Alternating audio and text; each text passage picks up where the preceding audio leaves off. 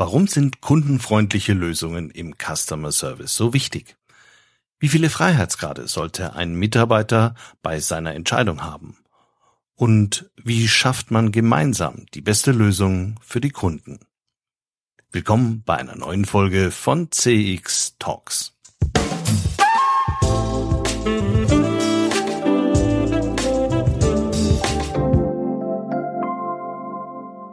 Hallo und herzlich willkommen bei einer neuen Folge von CX Talks. Mein Name ist Peter Pirner vom IZIM und ich freue mich sehr, dass Sie wieder dabei sind. CX Talks wird diesen Monat unterstützt von FIR, einem führenden Technologieanbieter für Cloud Contact Center in der Dachregion. FIR entwickelt und betreibt KI-gestützte Software für begeisternde Kundenerlebnisse entlang der gesamten Customer Journey. Mit vier wird Kundenkommunikation erfolgreich. Für euch und für eure Kunden. Die einzigartige Kombination aus künstlicher und menschlicher Intelligenz hebt euren Service auf ein neues Kompetenzlevel. So seid ihr stets mit euren Kunden verbunden. Mehr Informationen zu 4 findest du auf der Website www.4.ai und auf der Sponsorenseite von CX Talks. Haben Sie auch schon die Erfahrung gemacht, dass Mitarbeiter desselben Unternehmens sehr unterschiedlich mit ihrem Anliegen umgegangen sind? Ich gebe Ihnen ein Beispiel. Kürzlich habe ich im Contact Center eines großen Unternehmens angerufen und eine fehlerhafte Sendung reklamiert. Der Artikel war offensichtlich schon mal versandt worden, weil die Packung beschädigt war. Als mir dies das letzte Mal passierte, hatte mir ein sehr freundlicher Mitarbeiter sofort angeboten, mir 15 Prozent des Kaufpreises zurückzuerstatten oder kostenfrei die Ware zurückzuschicken. Innerhalb von einer Minute waren wir handelseinig. Diesmal war es ähnlich, Verpackung beschädigt, und ich hatte keine große Lust, das Paket zurückzuschicken, weil der Artikel selbst ja in Ordnung war. Nur diesmal lief die Sache deutlich umständlicher ab. Der ebenfalls sehr freundliche Mitarbeiter fragte erst eine Reihe von persönlichen Daten ab. Dann fragt er mich, was ich mir als Lösung vorstelle. Als ich nachhake, was er mir anbieten könnte, zögerte er und meinte umständlich, man könnte zurücksenden oder eventuell einen Nachlass auf den Artikel geben. Er müsse aber erst prüfen, ob das bei dem Artikel geht. Nach einer Minute Wartezeit bot er mir zehn Prozent. Ich fragte, warum ich beim letzten Mal 15 Prozent angeboten bekam bei einem vergleichbar teuren Produkt. Die Antwort? Ich muss mit meinem Vorgesetzten kurz reden. Vielleicht geht da ja noch was. Wieder eine Minute Wartezeit und wir konnten uns auf einen Preisnachlass von 4,20 Euro einigen. Während ich beim ersten Mal zwar zunächst verärgert war, weil die Ware nicht neu bei mir ankam, war durch die schnelle Problemlösung mein Zorn ebenso schnell verraucht. Im zweiten Fall war ich eher mehr genervt, weil ich für dasselbe Ergebnis einen viel zeitfressenderen Entscheidungsweg erlebt hatte. Bei der im Raum stehenden Summe eigentlich absurd. Offensichtlich hatte aber der eine Mitarbeiter sich mehr Entscheidungsspielraum genommen als der andere. Oder er ist mittlerweile wegen 3,36 Euro entlassen worden. Wir wissen, dass im Contact Center der größte Kundennutzen durch eine schnelle Problemlösung entsteht. Über die Höhe der Entschädigung bei Summen unter 5 Euro zu verhandeln, zahlt sicher nicht auf eine schnelle Problemlösung ein. Bei Summen über 50 Euro hat sicher jeder Kunde Verständnis, wenn man etwas bürokratischer zur Sache gehen muss. Kurzum, Unternehmen müssen einen Weg finden, einerseits schnelle, kundenfreundliche Entscheidungen im Kontaktcenter zu ermöglichen, Gleichzeitig sollte auch nicht jeder nach Gutdünken entscheiden dürfen. Und überhaupt, was wäre denn eigentlich eine gute Entscheidung, sowohl für den Kunden als auch für das Unternehmen? Genau dieses Problem hatte Sibylle Reichenecker. Sie ist Abteilungsleiterin Kundenservice bei der SV Sparkassenversicherung in Stuttgart. Unterstützung bei der Problemlösung erhielt sie von Michael Kullmann, Managing Partner und Gründer der MSR Consulting Group in Köln. Zusammen haben sie das Problem gelöst. Mit Schwarmintelligenz, viel Motivation der Mitarbeiter und einem erfolgreichen Change-Prozess für das gesamte Team. Und weil das alles so spannend und unmittelbar in der Praxis umsetzbar ist, haben wir daraus eine Sendung gemacht.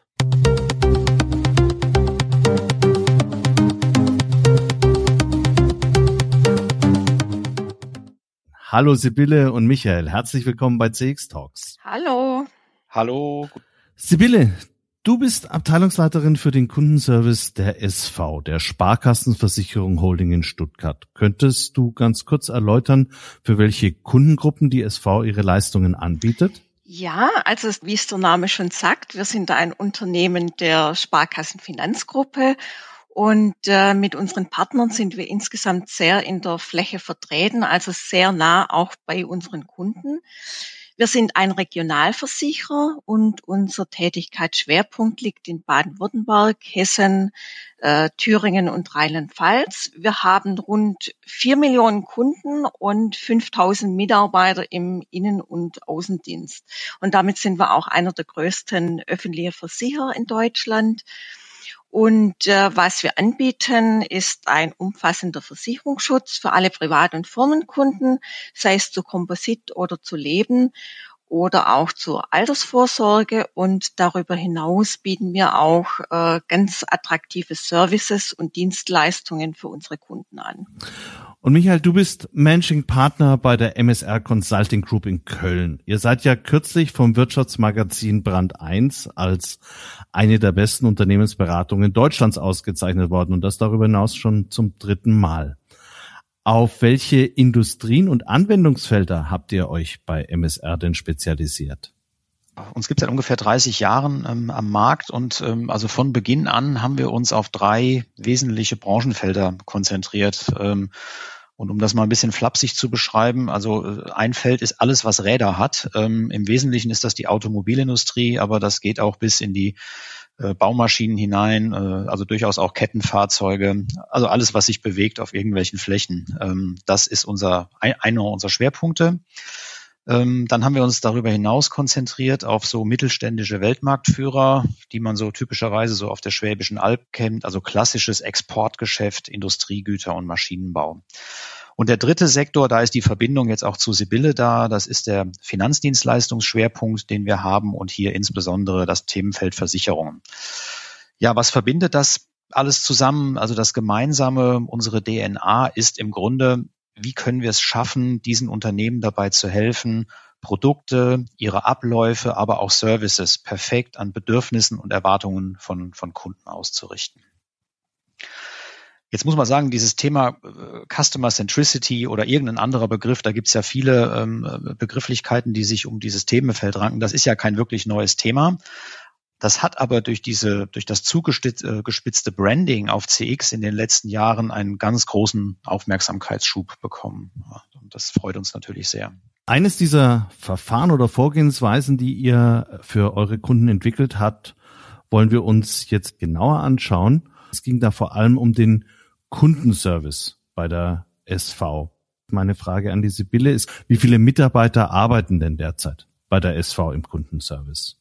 Ich drück's mal so aus von der Maßnahme, die wir zusammen mit Michael und seinem Team gemacht haben, waren im operativen Kundenservice unmittelbar 130 Mitarbeiter betroffen äh, mit dem Schwerpunkt telefonischer Service. Und darüber hinaus arbeiten aber auch noch weitere 100 Mitarbeiter mit Schwerpunkt Korrespondenz in unserem Service und äh, die telefonieren auch immer wieder mit, also in Lastspitzen.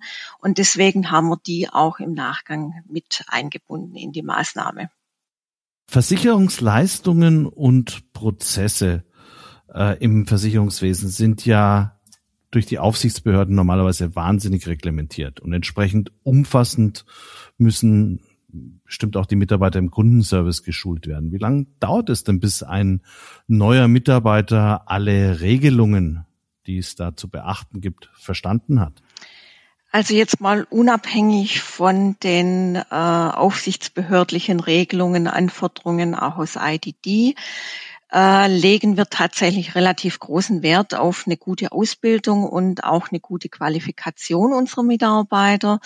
Und bis ein Mitarbeiter oder eine Mitarbeiterin am Telefon alle sogenannten Skills abdecken kann, dauert es circa ein halbes bis ein ganzes Jahr. Äh, vielleicht kurz zur Erläuterung. Unter Skill verstehen wir fachlich die Beauskunftung zum Beispiel im Haus das heißt, alle Fragen rund ums Gebäude, auch zu Hausrat, Haftpflicht und so weiter, äh, dann rund um Leben und die Altersvorsorge und natürlich rund um Kraftfahrt. Äh, und vielleicht auch um den Anspruch zu verdeutlichen, wir haben in unserem Bereich eine finale Abschlussquote schon im Erstkontakt, die bei rund 75 Prozent liegt.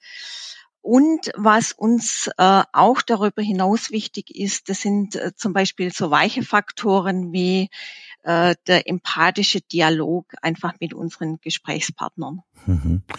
Und wenn du jetzt gerade den empathischen Dialog ansprichst, das bedeutet ja in der Regel auch, dass man nicht nur ein starres Skript befolgt und sich dann einfach ganz extrem an das hält, was da vorgegeben ist, sondern durchaus auch mal Ermessensspielräume hat und äh, die dann im Prinzip im Einzelfall eben entscheiden.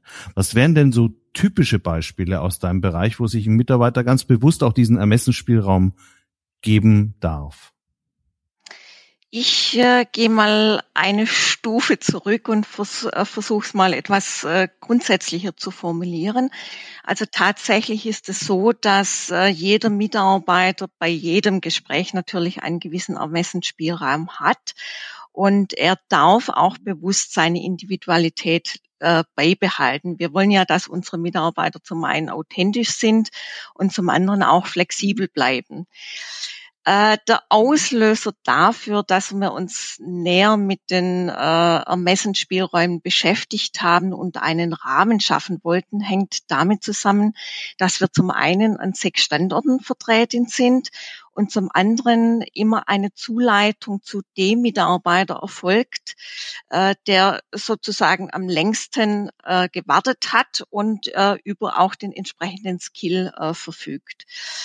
Äh, damit kann es natürlich passieren, äh, dass zu einem denselben Sachverhalt eine etwas andere Auskunft erteilt wird. Und äh, darüber hinaus gibt es natürlich auch Mentalitätsunterschiede. Ein Mitarbeiter achtet mehr auf Kennzahlen und Schnelligkeit, während ein anderer dem Kunden möglichst auch sein ganzes Fachwissen zugänglich machen möchte. Aber um deine Frage tatsächlich konkret zu beantworten, äh, fachliche Beispiele wären jetzt äh, aus äh, der Lebensversicherung äh, Ablauf beispielsweise oder Anfragen zu Kündigungen, äh, das Erbringen von Nachweisen oder auch beim Erwerb eines Gebäudes. Äh, Im letzteren Fall äh, beispielsweise, wenn der Erwerber wissen möchte, was jetzt zu tun ist, nachdem er das Gebäude äh, erworben hat. Da gibt's viele Beispiele, aber nicht alle haben natürlich die gleiche Priorität. Mhm. Michael, du könntest sicher noch eine ganze Reihe weiterer Beispiele aus anderen Industrien nennen. Und deshalb habt ihr euch ja auch damit beschäftigt, mit Ermessensspielräumen ein bisschen systematischer umzugehen. Aber ganz grundsätzlich, was ist denn überhaupt so problematisch an Ermessensspielräumen im Kundenservice aus deiner Sicht? Ich finde, die, die Beispiele, die Sibylle jetzt gerade am Ende gebracht hat, die machen ja deutlich, dass das für den Kunden häufig total emotionale Erlebnisse sind.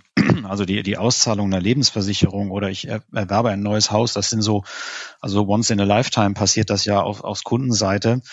Ähm, und das macht, glaube ich, die Brisanz auch so ein bisschen klar. Ne? Also aus der Sicht des Versicherers ist es ein Routinevorgang, aber für den Kunden ist es so also ein einmaliges Erlebnis, was er letztendlich hat. Und äh, was wir feststellen ist, diese Spielräume, die Mitarbeiter dort haben, die ergeben sich ja entlang ganz typischer Zielkonflikte. Ne? Ich, ich mache mal so ein paar Beispiele.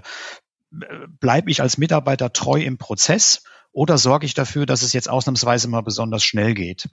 Ähm, dann haben wir so dieses Thema Zuständigkeitsprinzip versus Kümmererprinzip. Bin ich eigentlich zuständig oder sage ich, ich kümmere mich jetzt um das Anliegen des Kunden? Ich stelle den ganz voran. Kulanz versus Kostendisziplin. Wir könnten das fortsetzen, ähm, was, was diese, diese, diese Zielkonfliktlinien beschreibt. Und ich finde, auf den ersten Blick äh, klingt das ja überhaupt nicht problematisch, dass ein Mitarbeiter Ermessensspielräume hat. Äh, wie, Sibylle, wie du es gesagt hast, ne, die Unternehmen wollen ja gerade Mitarbeiter, die mitdenken und auch die im direkten Kundenkontakt flexibel reagieren können. Wir stellen nur immer wieder fest, dass dieses sinnvolle Mitarbeiten häufig dort endet, wo Mitarbeiter ihre persönliche Komfortzone dauerhaft verlassen müssen oder wo der situative Arbeitsdruck dauerhaft hoch ist, also Stichwort Arbeitsrückstände in der Assekuranz, ist ein, ein grundlegender Painpoint an der Ecke. Und da wird es natürlich dann schwierig für den Einzelnen. Also der, der ein bisschen geschmeidiger ist, sagt, das halte ich aus und äh, bleibt dicht am Kunden dran. Der, der den Druck aber sehr nah an sich ranlässt, sagt, keine Zeit, der Call darf nicht länger als 20 Sekunden beispielsweise äh, brauchen. Ja. Also äh, ich glaube, daran wird, wird, wird sehr schnell deutlich, äh, wo, woran das liegt. Ähm, und ich finde, es ergeben sich ähm, daraus Probleme sowohl auf der für die Kunden, aber auch für die Mitarbeiter. Ich bleibe mal bei der Kundenschnittstelle als erstes. Also für den individuellen Kunden heißt das häufig auch, und das haben wir oft genug gesehen in diesen ganzen Customer Feedback Systemen, die wir haben, ich muss nur oft genug nerven, ähm, dann bekomme ich auch das, was ich will. Ja, das heißt also, ich rufe äh, einmal an, mir gefällt die Antwort nicht, und dann rufe ich einfach eine Stunde später nochmal an, habe einen anderen Mitarbeiter und von dem kriege ich das, was ich möchte. Ähm, und das ist für den Kundenstamm in Summe problematisch, finde ich, weil es ist, gelingt nicht, ein einheitliches Markenbild nach draußen zu kommunizieren. Ähm, und für die Mitarbeiter, glaube ich, ist es auch problematisch. Sie empfinden aufgrund dieser Unklarheit häufig auch Unsicherheiten und es macht auch das Einarbeiten neuer Kolleginnen und Kollegen schwer. Sibylle, du hast das beschrieben. Ne? Ihr braucht lange, bis jemand das Kill letztendlich hat. Und wenn er sozusagen vom einen Kollegen den Standard häufig hört und vom, den, von der nächsten Kollegin einen anderen Standard, ist das natürlich für die Einarbeitung schwierig. Mhm. Und ihr habt dann, um genau diese Graubereiche eigentlich zu reduzieren, eine Methode entwickelt, die den Mitarbeiter auch ins Zentrum der Problemlösung stellt. Das war auch der Grund, weshalb wir uns jetzt ja in dieser Folge mit diesem Thema und mit dieser Methode beschäftigen. Warum ist denn der Fokus auf den Mitarbeiter so wichtig? Die Erfahrung, die wir gesammelt haben, ist im Grunde, dass diese Fokussierung auf die Personen im Unternehmen, die täglich im Kundenkontakt stehen und die auch die Probleme im Kundenservice am eigenen Leib spüren, das, das ist für uns der Dreh- und Angelpunkt für so einen nachhaltigen, ja, ich nenne den Modebegriff mal so nachhaltigen Change Richtung Kunde. Also wenn das nur top-down passiert, wie wir das aus der Vergangenheit kennen, gelingt eigentlich nicht so, so wahnsinnig viel. Und äh, ähm, jetzt ist es ja so, also auch die Versicherungsindustrie gilt ja auch als eine sehr traditionelle Branche. Und da ist es auch noch nicht allzu lange her, dass Veränderungen eher top-down per Anweisung von oben nach unten stattgefunden haben. Die Realität war allerdings auch in der Vergangenheit oft so, dass das nie so eine exakte Exekution war, sondern dass so Parallelrealitäten entstanden sind im Verborgenen. Ich, ich will mal kurz ein Beispiel machen ähm, und bewusst jetzt aus einem anderen Haus, ähm, wo wir das erlebt haben. Also wir haben uns auch dort mit ähm, der Auszahlung von Lebensversicherungen beschäftigt. Und jetzt ist ja für die Assekuranz ein Problem, dass es da so viele Altverträge gibt, wo noch hohe Zinsen existieren. Ja, und im Grunde mögen die Versicherer diese Verträge nicht, weil sie extrem kostenbelastend sind. So, und jetzt rufen Kunden an und sagen, ich hätte die gerne vorzeitig ausbezahlt, meine Lebensversicherung. Und äh, typischerweise, wenn man kundenorientiert vorgeht, sagt man, alles klar, wir beraten den Kunden, was das für Konsequenzen hat, wenn er die vorzeitig auflöst, ähm, verliert er irgendwelche Überschussansprüche etc. und so fort und seine Altersvorsorge ist dezimiert. Das wäre eigentlich im Sinne des Kunden. So, und ähm, wir haben mit Mitarbeitern gesprochen, die sagen, im Grunde würden wir auch gerne so beraten und wir tun das auch teilweise. Die Aufgabe von oben ist aber, so wie es sich um einen solchen Altvertrag handelt, bitte bloß nicht beraten, also eher vor, vor, vorzeitig abstoßen. Und da merkt man, in welche Konfliktlinien Mitarbeiter auch kommen können an der Ecke. Und selbst wenn top-down so ein Befehl kommt von oben, macht das doch bitte so, ähm, entstehen dann doch so Parallelwelten. Ähm, das finde ich, finde ich ganz spannend eigentlich. Ja. Ähm, ja, für die Kundenthemen, finde ich, gilt besonders, an den Kern von Problemen kommt man ähm, eigentlich nur in den, äh, in den Kundenschnittstellen wirklich ran, wenn man die Initiative der Betroffenen nutzt. Und das sind die, sind die Mitarbeiter. Ne? Vielleicht noch ein letzter Satz dazu, zu dieser Fragestellung. Ähm, es, es rückt ja auch eine neue Generation von Mitarbeitern nach, die was bewegen wollen, die, die sich gestalterisch einbringen wollen in die, in die Unternehmen und ähm, die darin auch, also auch so ein Modebegriff, darin sehen die den Purpose, ja, also in ihrer Arbeit. Und äh, ich glaube, Sibylle, kannst du wahrscheinlich bestätigen, ihr trefft zunehmend auf jüngere Mitarbeiterinnen und Mitarbeiter in den Serviceeinheiten, die genau diese Freiheit äh, auch nutzen wollen und sagen wollen, ich bringe mich ja gerne ein in die Ableitung neuer Standards für unsere tägliche Arbeit. Ja, dann lasst uns doch gleich konkret werden, Sibylle. Michael hatte ich eh schon angesprochen. Ihr habt zusammen mit MSR, also das Projekt Graubereiche reduzieren, bei der SV gestartet. Was war denn da dann der erste Schritt mit deinem Projektteam? Da haben wir natürlich in einem Schritt vor dem eigentlichen äh, Workshop äh, erstmal die Kommunikation in Richtung unserer Mitarbeiter äh, gemacht, um zu verdeutlichen, warum wir die Maßnahme machen und was dabei unser Ziel ist. Und äh, als nächstes wollten wir von jeder Abteilung äh, unseres Kundenservices äh, und, äh, und auch von jedem Standort zwei bis drei Mitarbeiterinnen und Mitarbeiter gewinnen, die Spaß haben. Ich beziehe mich da auf die Aussage von Michael.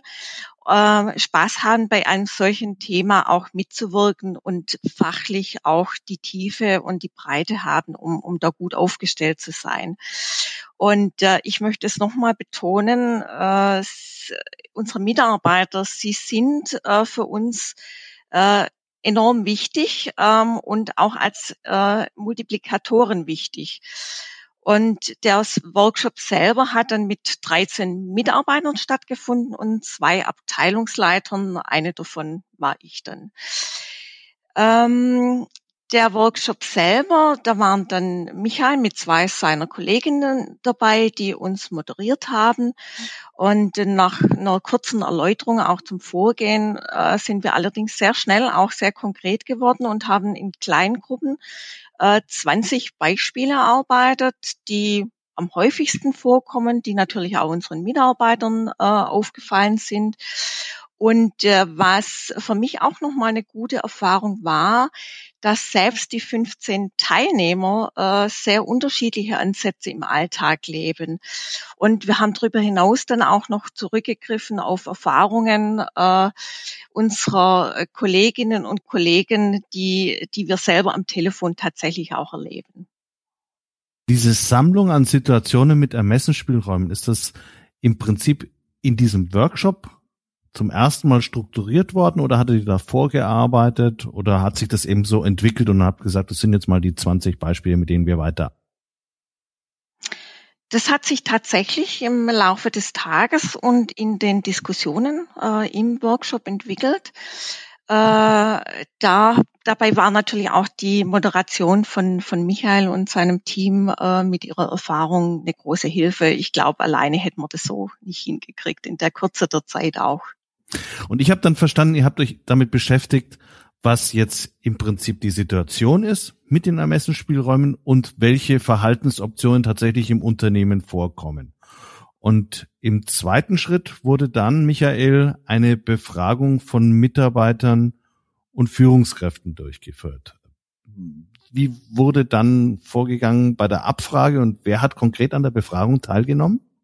Ja, also wir haben das, das, das Team um Sibylle, ähm, das haben wir ja im Grunde äh, genutzt als so, so eine Art Kerngruppe aus der gesamten, aus, aus diesem äh, gesamten Belegschaft da, 130 Mitarbeiter insgesamt. Und wir haben dann diese 20 Fallsituationen in eine Online-Befragung gegossen und äh, haben im Grunde alle involviert. Also wir sind dann wieder auf alle Mitarbeiter, die in diesem direkten telefonischen Kundenkontakt stehen, auf alle Führungskräfte zugegangen, also etwa dieser Scope von 130 ähm, und ähm, ja, und dann sollte jeder dieser Mitarbeiter jede einzelne Situation für sich bewerten. Ja, und ähm, das bedeutet äh, für jede Fallsituation jetzt mal äh, exemplarisch beschrieben. Also jeder Mitarbeiter geht erstmal hin, nimmt sich so eine Situation vor und beurteilt jede einzelne Verhaltensoption auf einer Skala von 0 bis 10. Wir kennen das vom NPS im Hinblick darauf, wie kundenorientiert ist diese Verhaltensoption. Ne? Ähm, und dann ähm, bitten wir ihn abschließend noch, also ich mache mal ein Beispiel, wir hätten vier mögliche Optionen, wie wir auf eine bestimmte, ähm, auf eine bestimmte Situation reagieren können als Mitarbeiter. Ähm, und er soll uns dann bitte sagen, welche der vier Verhaltensoptionen ist denn bei ihm so die gängige Praxis? Also was tut er tendenziell? Ähm, genau. Und das ist die Aufgabe. Das passiert dann 20 Mal und damit ist die, die Abfrage auch schon zu Ende. Ne? Und damit hatte eigentlich auch jeder Mitarbeiter wunderbar die Möglichkeit, zu dem Thema, was ihr vorher diskutiert hattet, äh, mal eine Stellung, Stellung zu beziehen und, und, und seine eigenen Erfahrungen mit einzubringen. Auf Basis dieser Ergebnisse wurde dann ein weiterer Workshop abgehalten, Sibylle. Wen habt ihr denn da dann eingeladen? Waren das wieder die 13 zu Beginn oder waren das noch mehr Mitarbeiter? Ja, also tatsächlich hatten wir zwei Ergebnisworkshops, weil wir es an einem Tag nicht ganz geschafft haben. Aber äh, in den Workshops selber, äh, in beiden waren die gleichen Mitarbeiter und Führungskräfte mit dabei, die wir auch schon bei der Konzeption mit eingebunden hatten. Hintergrund einfach, wir wollten äh, Kontinuität haben und so war natürlich auch die Methode und die Sachverhalte schon äh, gut bekannt bei den Mitarbeitern. Mhm. Und wie seid ihr dann vorgegangen, um dann eine Lösung draus zu entwickeln aus diesem Workshop heraus? Zum Teil war die Lösungsfindung recht einfach. Ähm, da kann ich anknüpfen an das, was Michael gesagt hat. Wenn natürlich eine Lösungsoption äh, wirklich alles andere geschlagen hat ähm, und von den Mitarbeitern in ihrer Praxis so bestätigt wurde, dann haben wir das überwiegend äh, beibehalten. Äh, zum Teil war es aber auch tatsächlich ein echtes Ringen um, um die beste Lösung. Ähm, weil ja zu jedem der Beispiele ähm, hatten wir ja mindestens vier Antwortoptionen äh, zur Auswahl gestellt. Da gab es dann eindeutige Befragungsergebnisse, wie gesagt, die wir dann übernommen haben. Ähm, und zum Teil gab es eben auch Rückmeldungen, wo sich fast gleichmäßig verteilt hat. Und äh, in, in diesen Sachverhalten war eben genau dieses, dieses Ringen dann um das Richtige, äh, um die richtige Lösung. Ähm, ich nehme mal konkret ein Beispiel vielleicht aus der Lebensversicherung. Ähm, es ruft ein Kunde an wegen des bevorstehenden Ablaufs seiner Lebensversicherung und er möchte wissen, was er jetzt zu beachten hat. Das ist natürlich ein Sachverhalt, da kann sich der Sachbearbeiter relativ einfach machen und dem Kunden sagen, dass er ja noch einen Brief bekommt, in dem alle Modalitäten beschrieben sind und erläutert sind und er soll sich doch bitte noch ein bisschen gedulden. Oder ich äh, könnte als Sachbearbeiter hergehen und im Interesse meines Arbeitgebers, aber auch im Interesse des Kunden ihn einfach auch darauf ansprechen, dass er natürlich auch Möglichkeiten hat, sein Geld bei uns wieder anzulegen, zum Beispiel im Rahmen seiner Altersvorsorge. Beides wäre erstmal richtig gewesen. Im konkreten Beispiel, da haben wir uns dann äh, das genauer angeguckt und haben uns dann für eine Lösung entschieden, die sich aus zwei Vorschlägen zusammengesetzt hat. Äh, und die Lösung war hier, dass dem Kunden erstens die Modalitäten für die Auszahlung erläutert werden. Äh, zweitens dann gleich geprüft wird, ob der Kunde wegen der Anforderungen zum Geldwäschegesetz bereits identifiziert ist. Und drittens, äh, dass man ihm dann die ähm, Wiederanlagemöglichkeiten tatsächlich auch konkret erläutert. Ähm, über die Beispiele hinaus gab es noch äh, Punkte, die wir im Ergebnisworkshop nicht äh, entscheiden konnten, weil bestehende Arbeitsanweisungen angepasst werden mussten. Das haben wir dann als Führungskräfte äh, mitgenommen und äh, an der Stelle nachgearbeitet. Also im Prinzip habt ihr mit diesen zwei Workshops eure 20 Graubereiche zumindest schon mal besser verstanden und in den meisten Fällen auch eine klare Lösung gefunden. Äh, die Ergebnisse musstet ihr dann ja auch wieder kommunizieren. Was habt ihr denn dafür Kanäle gewählt? Ja, das war für uns ein, ein ganz wichtiger Punkt äh, und auch auf das hat eigentlich äh, Michael schon eingangs darauf hingewiesen. Ähm, Stichwort Einbindung unserer Mitarbeiter. Ähm, das war uns sehr wichtig und deswegen haben wir gemeinsam in unserem Workshop festgelegt, dass die Workshop-Teilnehmer äh, ihren Kolleginnen und Kollegen die Ergebnisse und die Lösungsfindung vorstellen sollten, also jeweils an ihrem Standort und in allen Gruppen des Standorts. Und wir haben darüber hinaus äh, die Ergebnisse für alle nachvollziehbar in unserem Wissenstool hinterlegt, so dass jederzeit natürlich nachgelesen, nachgelesen werden konnte. Ähm, was wir darüber hinaus gemacht haben, ist, dass unsere Teamleiter bei den Coachings äh, darauf achten, äh, wie der Rahmen eingehalten wird bei den Lösungen Und wir haben zudem Standortpaten und verantwortliche Führungskräfte dann festgelegt, äh, die sich auch weiterhin mit den Themen befassen und äh, als Ansprechpartner fungieren. Und wir haben auch tatsächlich in der Nachfolge fünf weitere Graubereiche erarbeitet, äh, die den Mitarbeitern aufgefallen sind. Es gibt natürlich nicht unendlich viele Beispiele, aber äh, doch etliche.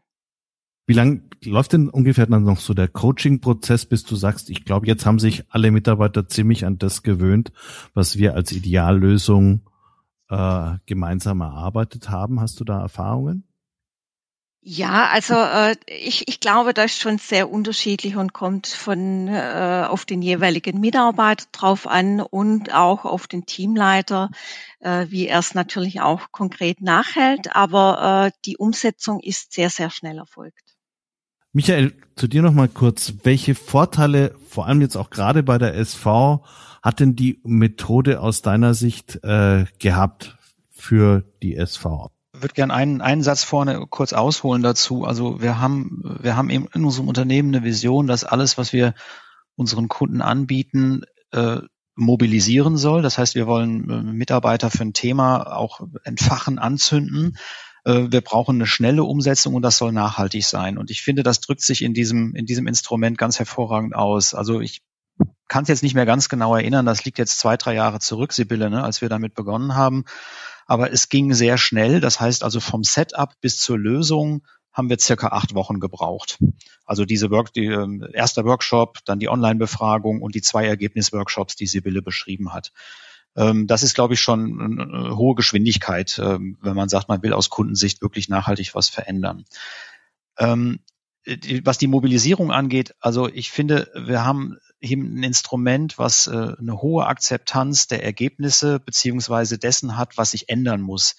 Insbesondere bei den Mitarbeitern, weil das komplett von denen kommt. Also Mitarbeiterinnen und Mitarbeiter haben die Situation beschrieben, sie haben die Verhaltensoptionen gezeigt und sie haben dann auch im Schlussworkshop die Lösung gemeinsam erarbeitet miteinander. Und das ist, glaube ich, schon mal ein unglaublich starker äh, Aspekt, ähm, äh, der auch zum, zum Erfolg dann beiträgt. Ich finde interessant, es hat auch bei Führungskräften und Managern eine hohe Beliebtheit, dieses Instrument. Das Beispiel, was Sibylle geschildert hat, macht es, glaube ich, sehr gut deutlich.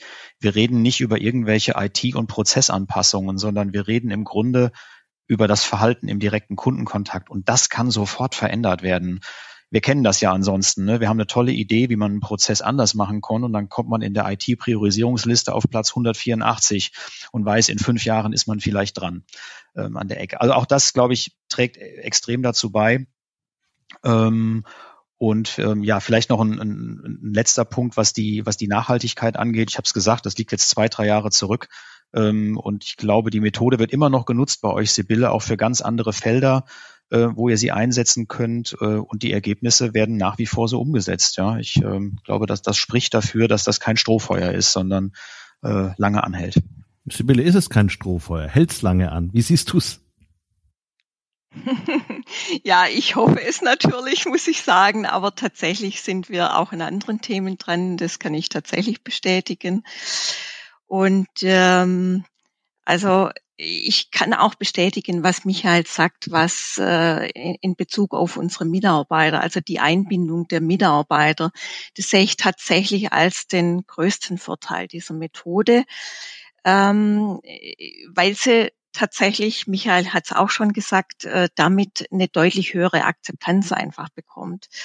Und äh, schließlich sind es natürlich auch die Mitarbeiter, die den Kunden, ich sag's mal salopp im wahrsten Sinne des Wortes täglich am Ohr haben. Ähm, sie sind's, die wissen, was gut handelbar ist oder eben auch nicht. Und ähm, was ich auch als großen Vorteil empfunden habe, war die schnelle um Umsetzungsgeschwindigkeit. Michael hat die acht Wochen genannt. Also wir haben noch äh, weitere zwei Monate gebraucht, bis wir dann tatsächlich die Kommunikation ähm, für alle Mitarbeiter durchgeführt hatten. Aber vier Monate in Summe ist trotzdem eine relativ hohe Umsetzungsgeschwindigkeit. Ähm, als Erfolg äh, als Erfolg würde ich äh, außerdem werten, äh, dass wir tatsächlich im, im Ergebnis einheitlicher kommunizieren und auch verständlicher kommunizieren Richtung unseren Kunden. Ähm, und auch, dass unsere Mitarbeiter tatsächlich mehr Sicherheit äh, in, in diesem Rahmen erhalten haben. Ähm, und was natürlich für uns jetzt auch nicht als Unternehmen ganz äh, von der Hand zu weisen ist und, und für uns auch wichtig war, es hat auch positive Effekte äh, auf die Kundenzufriedenheit. Ähm, und insofern, Michael, äh, an der Stelle einfach nochmal herzlichen Dank an dich und dein Team für die Unterstützung und äh, das, was wir dort gemeinsam gemacht haben. Prima. Dann sind wir aber auch schon am Ende angelangt. Jetzt ist die Zeit wirklich verflogen. Wir haben einen konkreten Praxisfall durchlaufen. Ich danke euch beiden ganz, ganz herzlich für die offenen Worte, dass ihr auch praktisch aus dem Nähkästchen geplaudert habt. Ganz herzlichen Dank. Gerne, danke. Gern geschehen.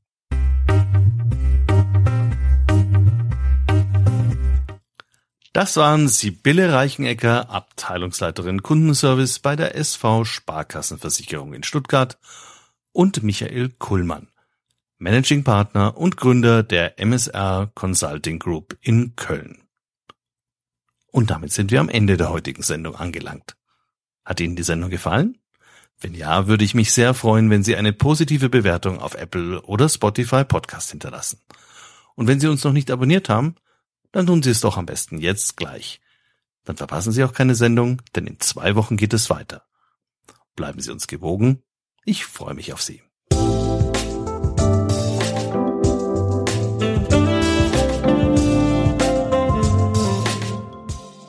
Das war CX Talks, der deutschsprachige Podcast für Customer Experience Management. Abonnieren Sie uns auf Apple, Spotify oder Google Podcast. Empfehlen Sie uns weiter oder helfen Sie mit einer positiven Bewertung. Mehr Infos gibt es auf www.cx-talks.com und im Newsletter des ICEM.